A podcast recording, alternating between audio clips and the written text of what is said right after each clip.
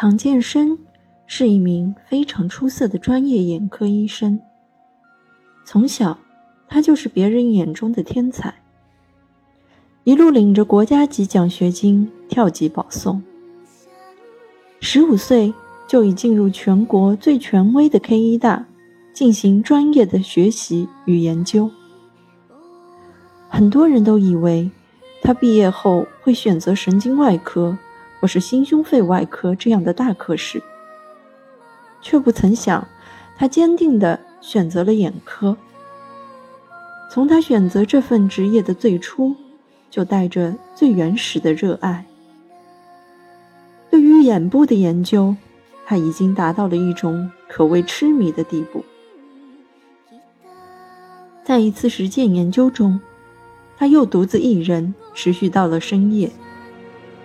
月光从窗台洒入实验室的橱窗，好像聚光灯一般，照耀着一具具躺在其中的大体老师们。他忍不住走到大体老师的面前，穿上了所有做手术时才应该穿的装备。此时的他已经完全克制不住自己的好奇了。我把眼球研究的如此透彻了，可还不知道它是什么口感呢？他的双目闪烁着异样的光芒，他的手朝着目标伸去。不知是因为害怕还是兴奋，手术刀不住地颤动着。他小心翼翼地将切割下的眼球捧在手心。他嗅了嗅，鼻子里钻入一股福尔马林的味道。他皱起了眉头。但是，当他端详着这对眼球时，手心微微拱起，感受到眼球的触感，心中的渴望依旧如此迫切。他伸动着脖子，勘探着，似乎在思考。从什么位置下口才最合适？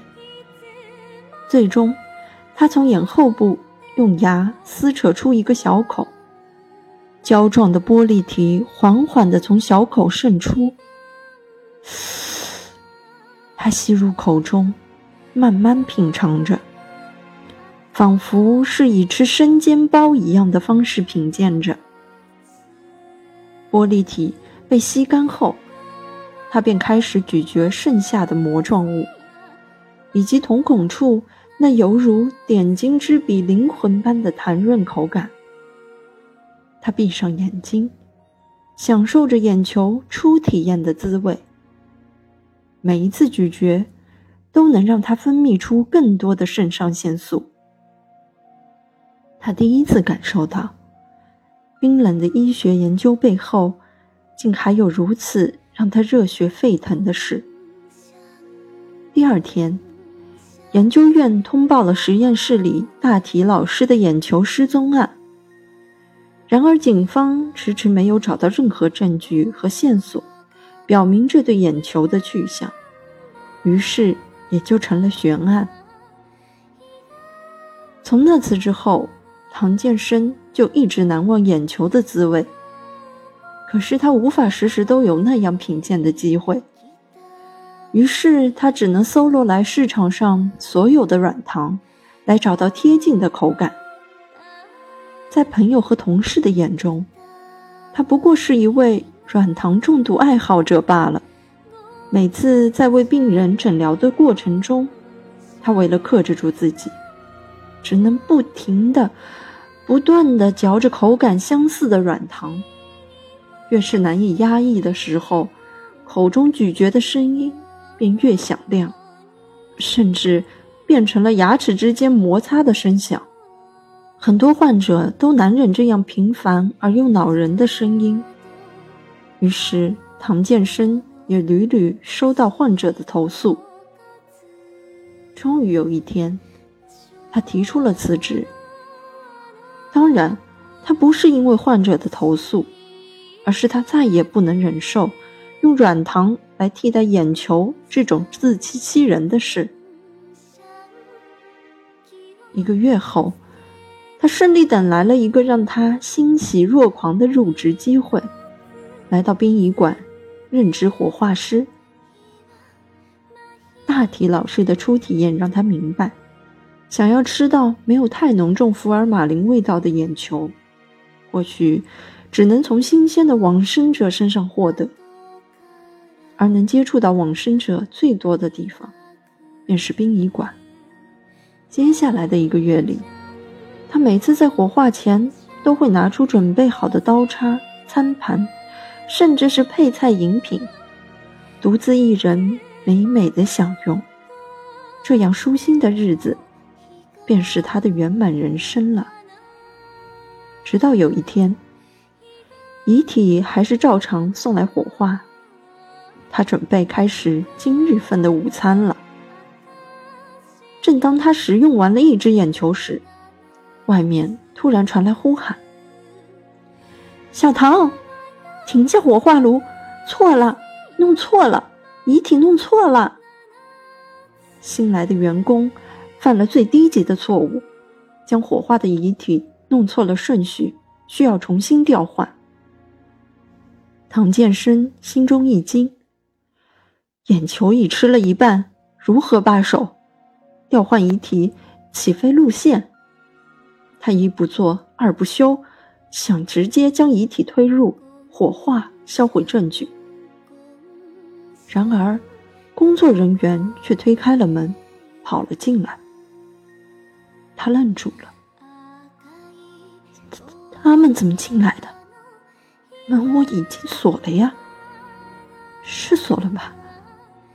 我记得应该锁了呀。在这一个月里，日复一日的幸福生活，唐建生已经下意识的被麻痹了。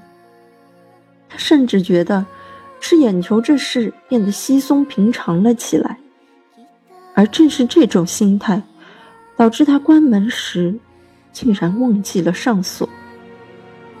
匆忙间，遗体的手还未摆好，耷拉在身侧，散落在地上淌着血迹的刀叉，空气中弥漫着难以言喻的臭味。夹杂着燃烧的火星气味，遗体的脸上被深挖出的那个空洞，预示着唐建生圆满人生的据点。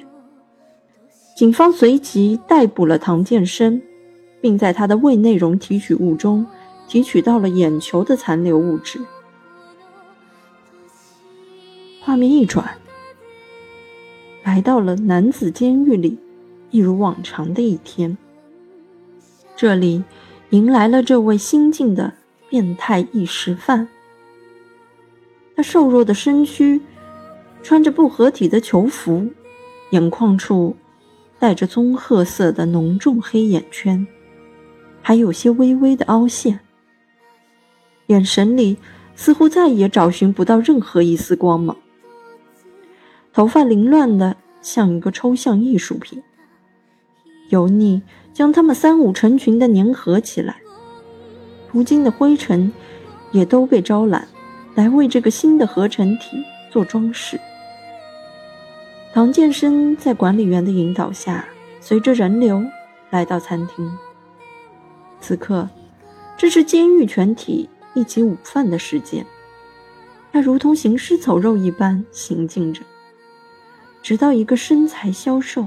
胡子拉碴的男人映入眼帘，他暗淡的眼眸中仿佛烧起了一把熊熊的火焰。